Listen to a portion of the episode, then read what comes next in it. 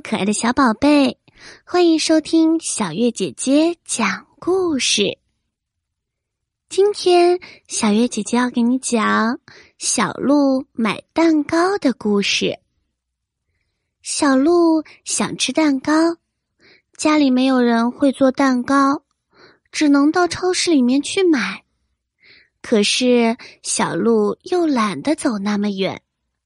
正好邻居小象也要去超市，他对小鹿说：“小鹿，我也要去超市，要不你骑在我的身上，我们一起去超市吧。”小鹿听到了以后，可以不用自己走路去超市，马上爬到了小象的背上。在去超市的路上，公园传来了热闹闹的声音。像是在表演魔术，小象正想走过去看一看，小鹿嘟着嘴说：“小象，我好饿呀，肚子咕噜噜的叫了。”好心的小象怕小鹿饿着，就放弃了看表演魔术。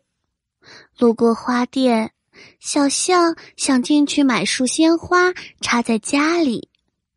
可是又听见小鹿说：“哎呀，我的肚子好饿呀，饿的都疼了。”小象又只好放弃买鲜花的念头。终于，小象带着小鹿来到了超市。小鹿买了蛋糕，在超市门口就吃了起来，而小象也买完了自己的东西。他提着两个大袋子，就在小象要走的时候，小鹿又对小象说：“小象，你能不能再背我回去呀？我吃的实在是太饱了，都走不动了。”好心的小象没有办法，他又不忍心将小鹿丢在这里，只好又背着小鹿回去了。就这样。小象提着两个大袋子，背上又背着小鹿。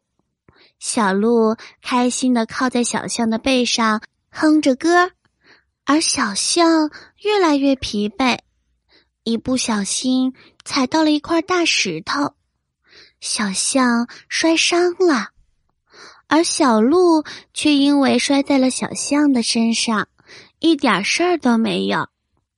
看到满身大汗的小象，还有提着袋子受伤的手，突然之间，小鹿意识到自己做的有多过分。